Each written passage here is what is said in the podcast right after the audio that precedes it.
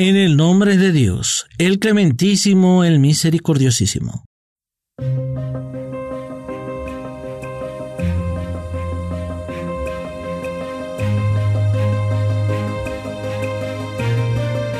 Lo reciente.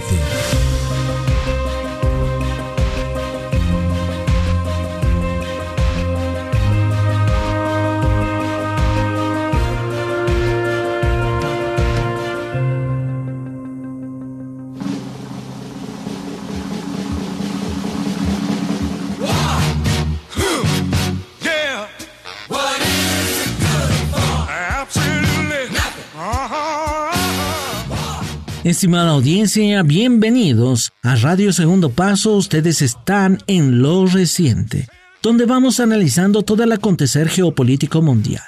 En esta ocasión, ofrecemos a todos ustedes la Casa de Cartas de Estados Unidos, desde el 11 de septiembre de 2001 hasta el 31 de agosto de 2021. Estaremos analizando todo lo que aconteció desde 2001 con el ataque terrorista perpetrado a las Torres Gemelas del World Trade Center hasta nuestros días, que va saliendo el ejército de Estados Unidos de una manera cobarde de Asia Occidental, en este caso desde Afganistán. Espero que sea del agrado de ustedes el siguiente análisis. Sean cordialmente bienvenidos.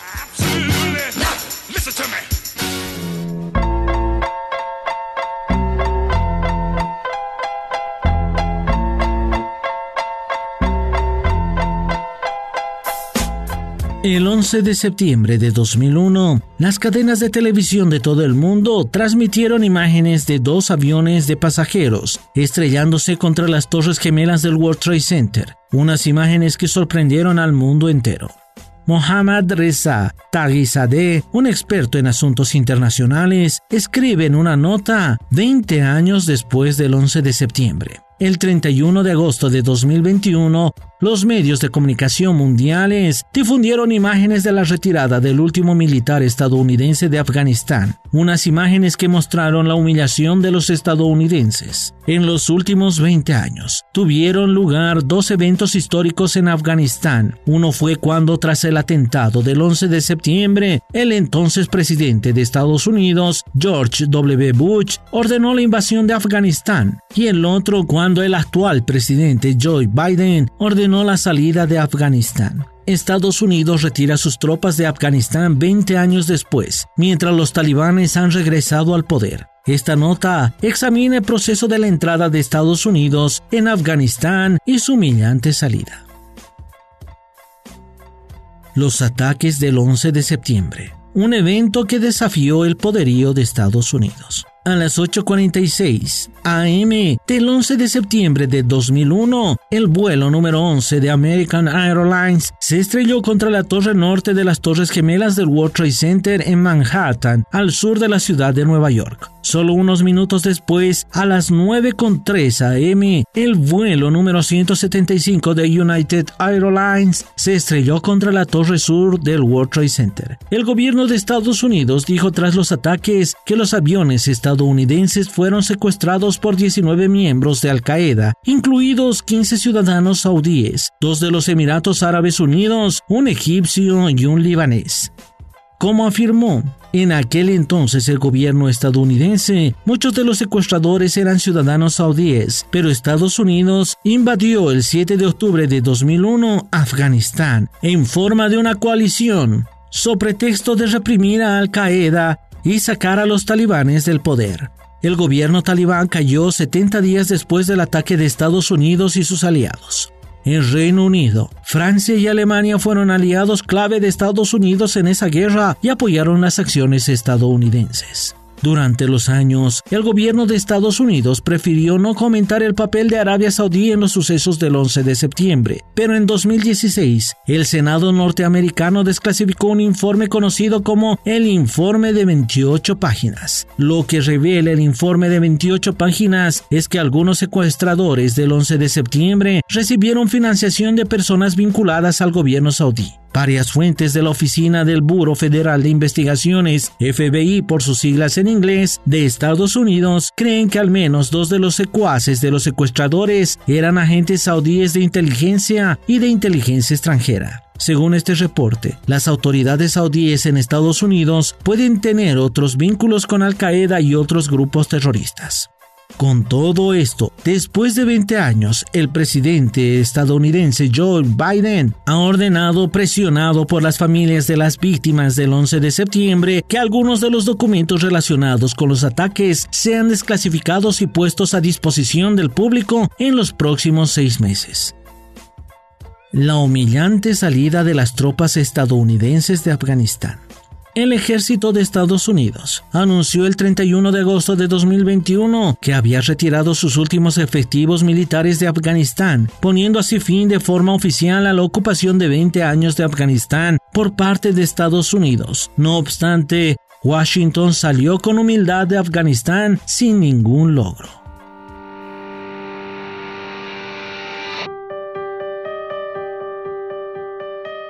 Último avión C-17 de evacuaciones de las tropas estadounidenses despegó del Aeropuerto Internacional Hamid Karzai este 30 de agosto a las 3 y 29 pm y el último avión tripulado ahora está despegando del espacio aéreo de Afganistán dijo a la prensa el general Kenneth Mackenzie, jefe del Comando Central de las Fuerzas Armadas de Estados Unidos. Horas después de la humillante salida de la última fuerza estadounidense de Afganistán, la Embajada de Estados Unidos en Kabul, capital afgana, anunció en su sitio web que todas las operaciones en esa embajada habían sido suspendidas. La representación estadounidense declaró además que a partir de ahora se brindará asistencia a los ciudadanos estadounidenses y sus familias en Afganistán desde la Embajada de Estados Unidos en Doha, Qatar. Tras la retirada de las últimas tropas estadounidenses de Afganistán, tras 20 años de ocupación, se publicaron varios videos en los medios de comunicación que mostraban las celebraciones de las fuerzas talibanes. Pérdidas estadounidenses en Afganistán. Conforme al Departamento de Defensa de Estados Unidos, el Pentágono, entre 2001 y 2021, 2.442 militares estadounidenses perdieron la vida en Afganistán y 20.666 resultaron heridos. Las últimas cifras de caídos entre las tropas estadounidenses en Afganistán se remontan a la explosión del 26 de agosto de 2021 en el Aeropuerto Internacional Hamid Karzai de Kabul en la que al menos 13 soldados estadounidenses murieron de acuerdo con diversos informes. Las guerras y conflictos en Afganistán también provocaron la muerte de 1.144 efectivos de la Organización del Tratado del Atlántico del Norte, OTAN, como indicó el sitio web A-Consulate. Asimismo, los datos del gobierno de Estados Unidos muestran que se han gastado alrededor de 887 mil millones de dólares desde el inicio de la guerra en Afganistán, pero el proyecto costó de la guerra de la Universidad de Brown estima que el costo total de la guerra fue de 2,26 billones de dólares. Según el proyecto Costos de la Guerra, a diferencia de otras guerras en la historia de Estados Unidos, el país norteamericano se ha endeudado mucho para financiar la guerra en Afganistán, percibiendo tan solo alrededor de 530 millones de dólares en ganancias incidencia de problemas de salud mental en el ejército de Estados Unidos. La gravedad de la humillante retirada de Estados Unidos de Afganistán después de dos décadas de ocupación es tan grave que ha tenido un efecto devastador a nivel psicológico en la moral de los militares estadounidenses. Conforme al periódico capitalino estadounidense The Hill, muchos de los militares actuales y anteriores de Estados Unidos han expresado su frustración por cómo terminó la guerra de 20 años en Afganistán en las últimas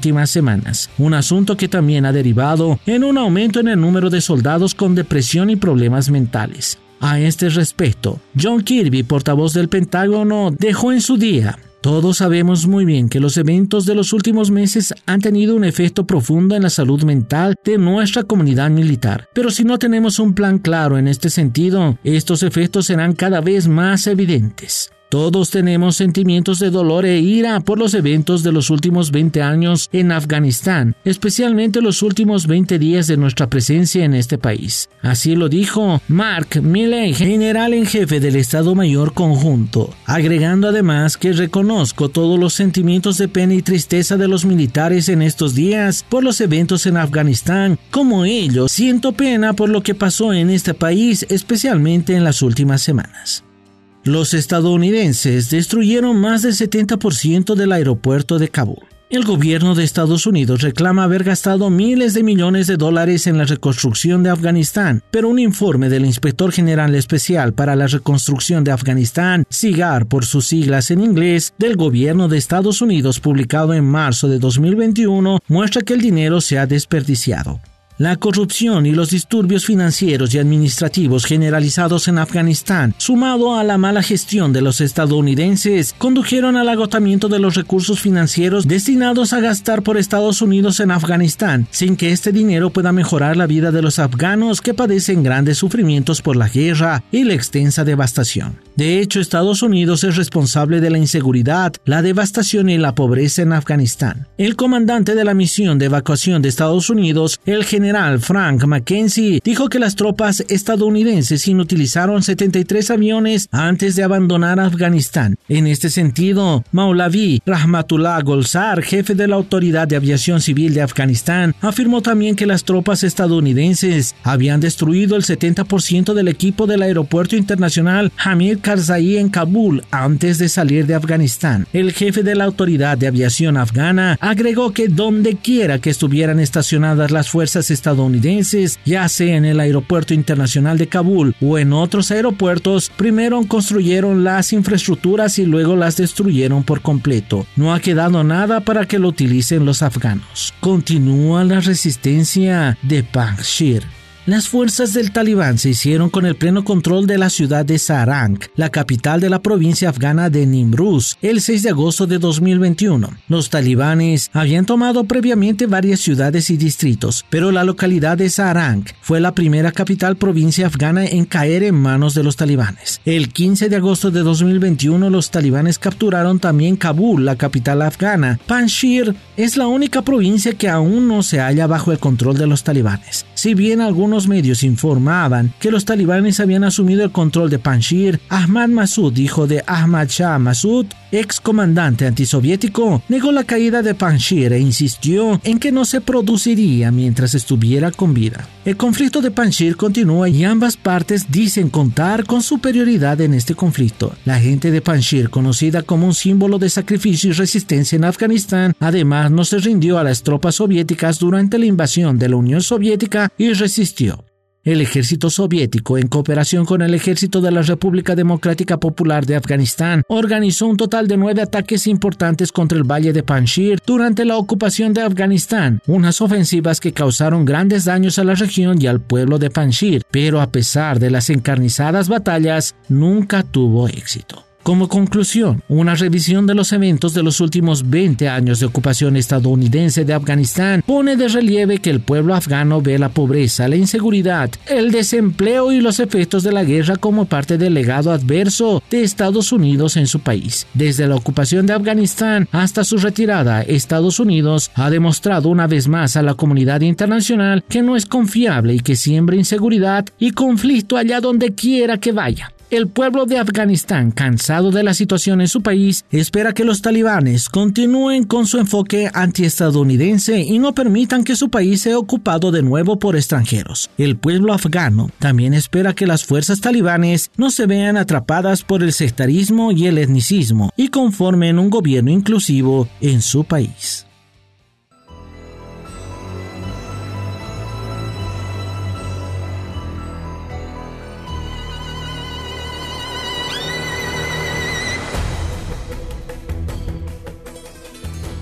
Ahí, estimada audiencia, veíamos los 20 años de invasión de Estados Unidos a Afganistán y bueno, de momento toda la población se encuentra en las penumbras, pero aún mantienen la esperanza de mejores días para toda la ciudadanía afgana. Sigan en compañía de lo que es www.segundopaso.es. Los dejamos con la mejor programación que les ofrecemos a diario. Análisis, entretenimiento y educación para todos ustedes solo por Radio Segundo Paso. Con nosotros será hasta la próxima. Que la paz de Dios esté con todos ustedes.